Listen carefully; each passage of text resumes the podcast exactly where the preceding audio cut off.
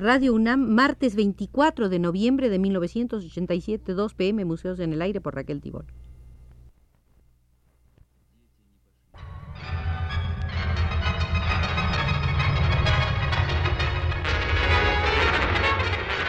Radio UNAM presenta Museos en el Aire. Un programa a cargo de Raquel Tibol, quien queda con ustedes.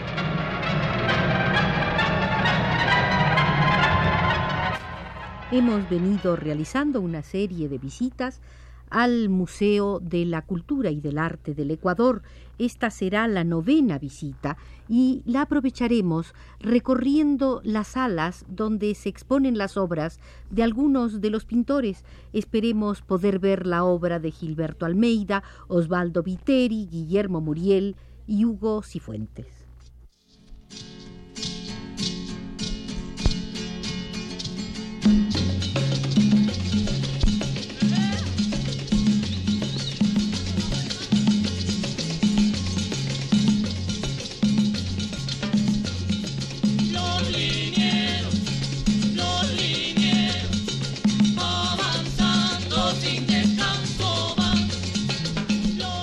En la pequeña población de San Antonio de Ibarra, cercana a Quito, nació en 1928 Gilberto Almeida, el más imprevisible y uno de los más inventivos pintores del Ecuador. Ninguna conexión ciertamente existe entre la artesanía en madera del poblado y el arte de Almeida, perteneciente a la sofisticada esfera urbana precisa señalarlo para desmistificar una frecuente explicación sobre sus orígenes. Tampoco es en el extranjero donde Almeida se formó principalmente. Graduado en la Escuela de Bellas Artes de Quito antes de los años 20 de su edad, se había presentado en la Unión Panamericana de Washington. Luego también expuso en varios países latinoamericanos, Perú, Chile, Argentina, Colombia, Venezuela, pero con anterioridad a sus viajes parecía ya formado y afirmado por bases teóricas y la práctica de sus propias modalidades plásticas. Como era inevitable, Almeida comenzó a pintar a la manera de sus maestros, Kingman y Paredes, y también de Guayasamín. Más pronto apartó su camino, lo cual le facilitó que brotara su espíritu innato de independencia al confrontar la sierra y la costa, llegó a una percepción mejor integrada e histórica de la nacionalidad, decantando los factores vernáculos, forma, color, composición, capaces de sintetizarse para la creación de un arte universal.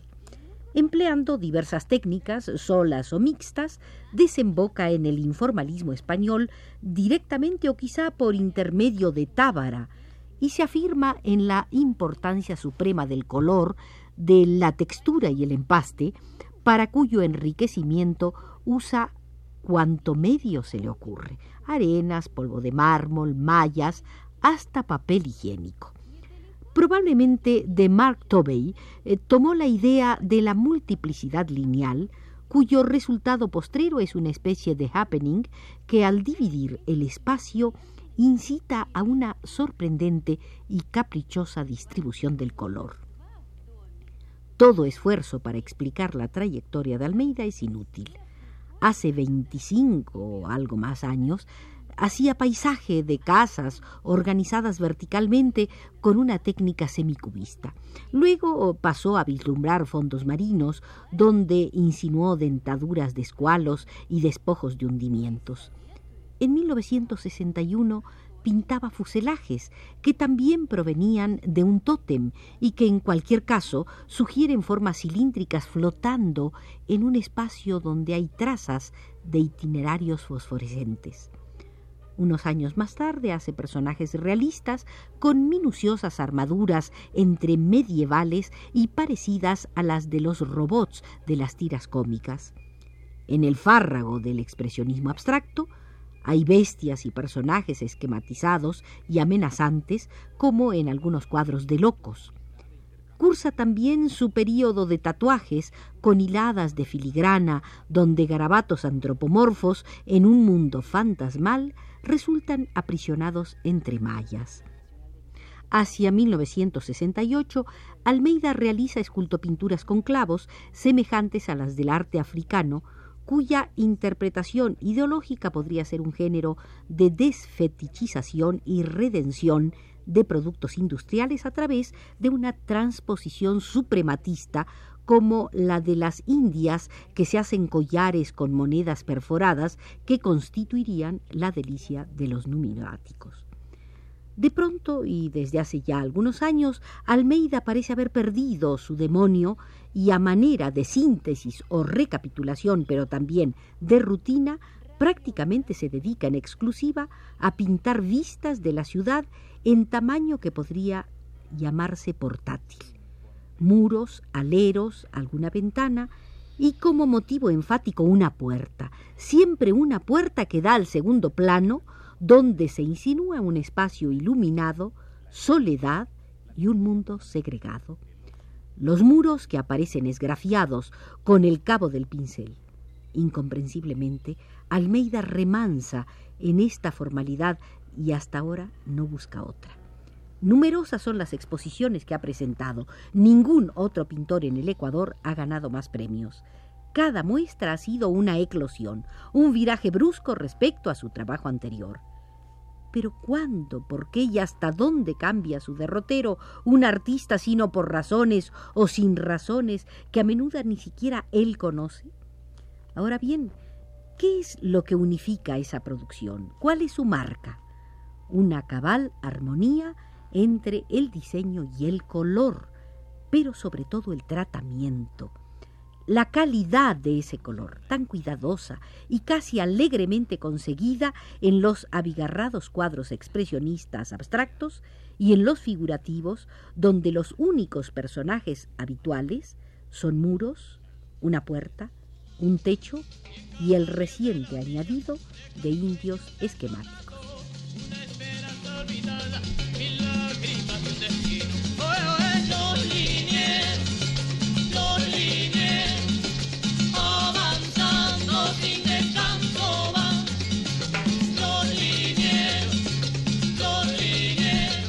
Osvaldo Viteri pertenece al género de artistas que por curiosidad de descubrir y sensibilidad hacia los cambios culturales, necesita compulsivamente pasar de una a otra modalidad de la pintura pese a la angustia de perder la seguridad en lo que esté haciendo. El cambio debe ser constante. El arte es cosa viva o no es nada, afirma. De ahí la dificultad de los críticos para clasificarlo. En el momento en que caducaba el realismo social a ultranza, se produce su primera crisis ideológica y estética.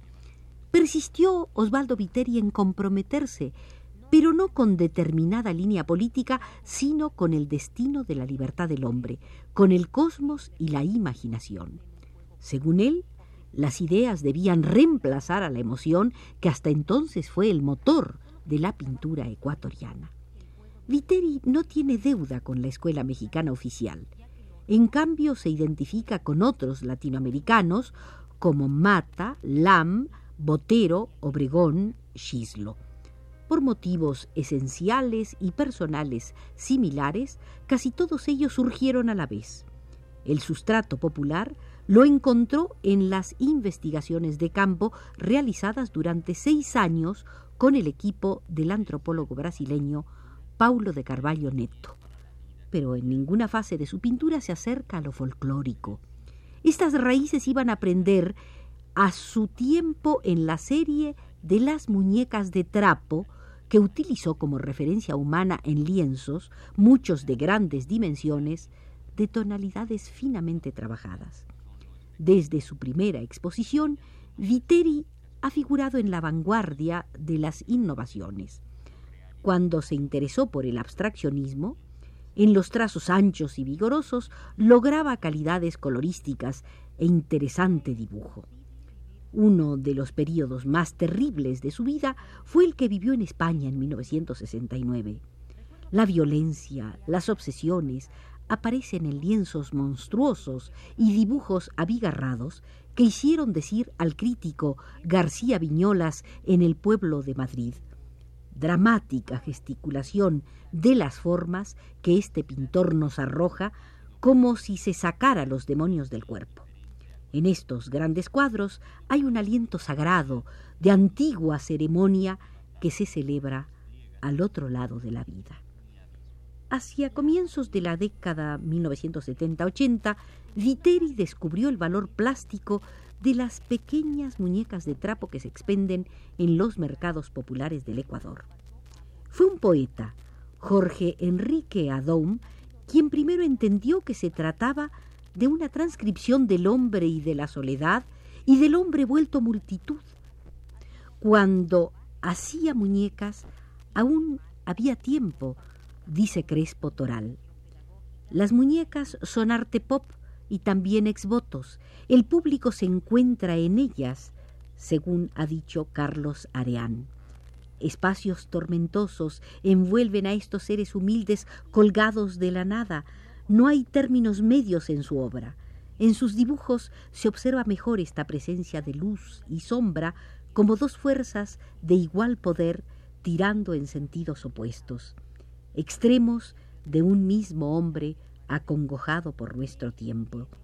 Su soledad es producida por la contemplación del espacio, no por la indiferencia hacia hombres o cosas, ha dicho Adom. Viteri no niega ni rehúsa influencias, jamás regatea méritos y reconoce, por ejemplo, los pintores de 1930-1940 pusieron las bases y cimentaron los valores del auténtico arte ecuatoriano. Todos los posteriores les debemos algo o mucho. Se le ha llamado barroco, transitivo, mítico, inseguro. Es imposible que sea todo esto a la vez o sucesivamente, según sus cambios de estilo o de nivel. Pero hay cuando menos dos constantes a lo largo de su ya larga obra. Una determinación de basar todas las formas de su arte en algo concreto. Por eso es tan convincente su trabajo, desde sus cuadros expresionistas hacia 1956 hasta la pintura acción de 1969 y los de la fase de las muñecas. Viteri trabajó con Guayasamín en los murales de la Universidad Central del Ecuador y en el Palacio de Gobierno. Luego realizó con la colaboración del escultor Jaime Andrade el mural exterior del Banco Central de Ambato. Su tema es el culto a la naturaleza, representada por los símbolos de los cuatro elementos. Sus aplicaciones geométricas proceden de los tejidos de los salasacas industriosos indios de la región. Sus últimos trabajos son serigrafías, se publicaron en álbum en Italia. Extraordinario es el autorretrato de su colección personal.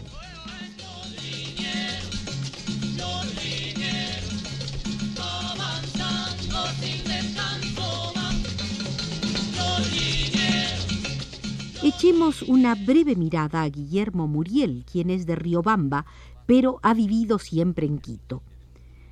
Figuró en el grupo Van y en la estruendosa antibienal de mediados de los 60 como uno de sus principales ideólogos. Sus dibujos tienden al esquematismo figurativo. El diccionario Salvat lo llama además expresionista con inspiración precolombina.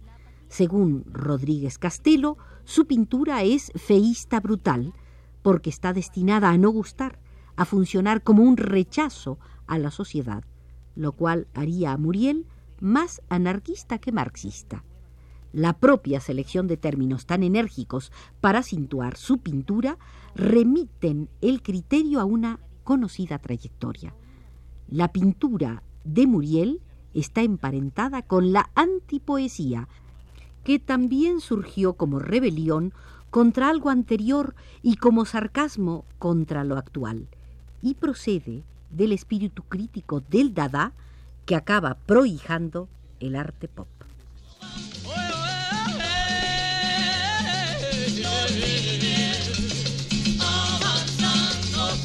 De esta manera, tras haber visitado las salas de Gilberto Almeida, Osvaldo Viteri y Guillermo Muriel, terminamos la novena visita al Museo del Arte Ecuatoriano. Nos hemos basado en Los signos del hombre, plástica y sociedad en el Ecuador, libro colectivo organizado por Mario Monteforte Toledo. Nos condujo desde los controles el amigo Arturo Garro.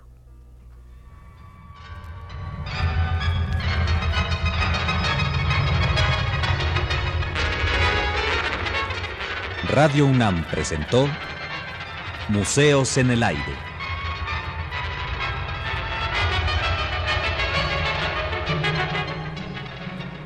Un programa de Raquel Tibol.